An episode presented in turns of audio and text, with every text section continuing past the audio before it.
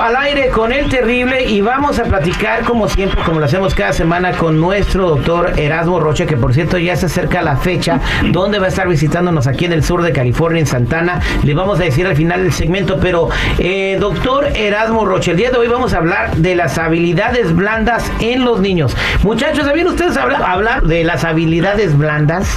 No. ¿Han escuchado acerca de las habilidades blandas de los niños? No. Pues lo van a escuchar por primera vez aquí al aire con el terrible. Bienvenido, doctor Erasmo. ¿Qué tal, mi Terry? Y Jennifer, por ahí sé que estás, y todos los amigos de cabina, y todos los radioescuchas que nos siguen en tu, en tu programa y en mi segmento. Adelante, ¿qué son las habilidades blandas en los niños, doctor Erasmo? Fíjate qué importante es esto. Yo creo que tus radioescuchas son muy afortunados de que les estés llevando esta información que no mucha gente sabe, y es lo más actual. Fíjate que hoy las grandes empresas, y hablo de Amazon, y hablo de Google, y hablo de Microsoft, y hablo de la que me digas enorme, se están dando cuenta que hay unos seres humanos que vienen armados desde la infancia con algo que se llama habilidades blandas o soft skills. Nosotros, como somos tradicionalistas y nadie nos enseñó acerca de esto, hemos pensado que darle educación de escuela, de prepa, de high school, de, carrera a los muchachos es suficiente. Y no, tenemos millones de gente desempleada, millones de ellos que con una gran preparación acaban con un empleo este, pues mal pagado o, no y ahí se quedan con una vida pues no tan buena económicamente y en éxitos. Porque las empresas se dieron cuenta que hay gente que tiene esa soft skill que se forman desde niños y que son las que ellos buscan. ¿Cuáles son las habilidades blandas? Te voy a mencionar, las habilidades duras de los muchachos es lo que aprenden en la escuela. Se llama hard skills a todo lo que aprendes estudiando la carrera formal. Y se supone que tú sabes leer, sabes escribir, sabes un poco, tal vez según tu carrera, tu profesión, pues sabes de contabilidad o de leyes o de algo. Pero hay muchos, hay miles que saben eso porque estudiaron miles de estudiantes, miles de muchachos estudiaron la misma primaria, secundaria y prepa.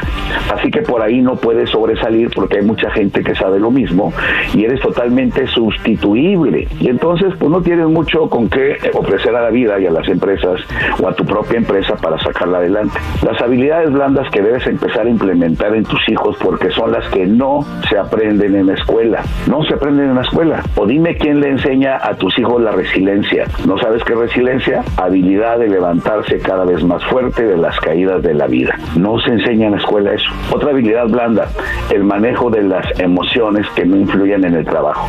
Las empresas buscan gente que sepa trabajar bajo presión. ¿Dónde le enseñan eso? ¿En la escuela? No. Buscan gente que tenga liderazgo espontáneo, Terry y Anifiera. ¿Sabes qué es el liderazgo espontáneo? No. No va, no, no va el jefe al trabajo, el que da las órdenes. Y hay cosas que hacer. Y un grupo de gente normal diría, pues no vino el jefe, no tenemos órdenes, ya nos fregamos el día, no vamos a hacer nada. Pero no falta alguien que diga, oye, tenemos un compromiso, somos un equipo, hay que echarle ganas, vamos a no vino el jefe, pero tú haces esto. Y ese cuate tiene liderazgo espontáneo. Ese liderazgo vale oro, ese cuate vale oro, porque en cuanto la empresa sepa, oye, no fue el jefe, no hubo nada, pero un tipo que sacó todo adelante y se encargó, oye, échamelo para acá. Ese tipo tiene liderazgo espontáneo. ¿Qué otra habilidad no les enseñan? La compasión, el compañerismo no se enseña en escuelas y las empresas ocupan gente porque son los que saben hacer grupos de trabajo. ¿Qué otra cosa de habilidades blandas?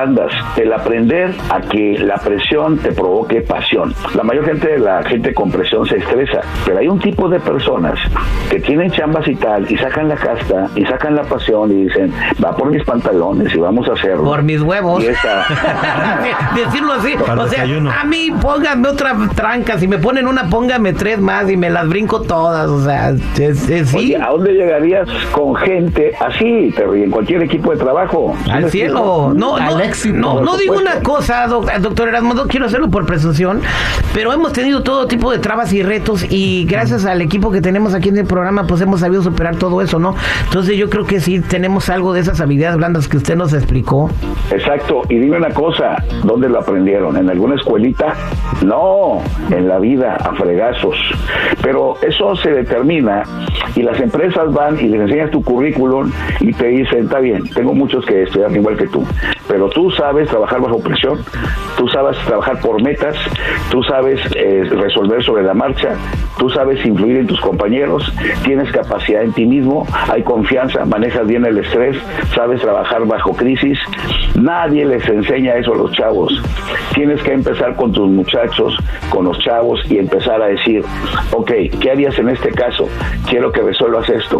¿Cómo harías esto otro? Dejarlos que crezcan, ponerles retos, ponerles metas con premios para que no trabajen por miedo. Deme un ejemplo de, con sus chamacos, algún ejemplo que, que hizo usted con sus hijos, de meta con premio. Ah, tengo dos hijas que ya son ahorita licenciadas y son líderes y son muy exitosas. Cuando estaban niñas, les dije, ¿cuánto sacas de calificaciones? No, pues 7, 8, papi, a los 6, 7 años. Y le dije, hijita, a partir de ahora te voy a dar 100 pesos, que son como que 5 o 7 dólares, por cada 100 que me traigas. Si no lo traes, no me enojo, te abrazo, te quiero igual, pero cuando traigas un 100 te voy a dar eso.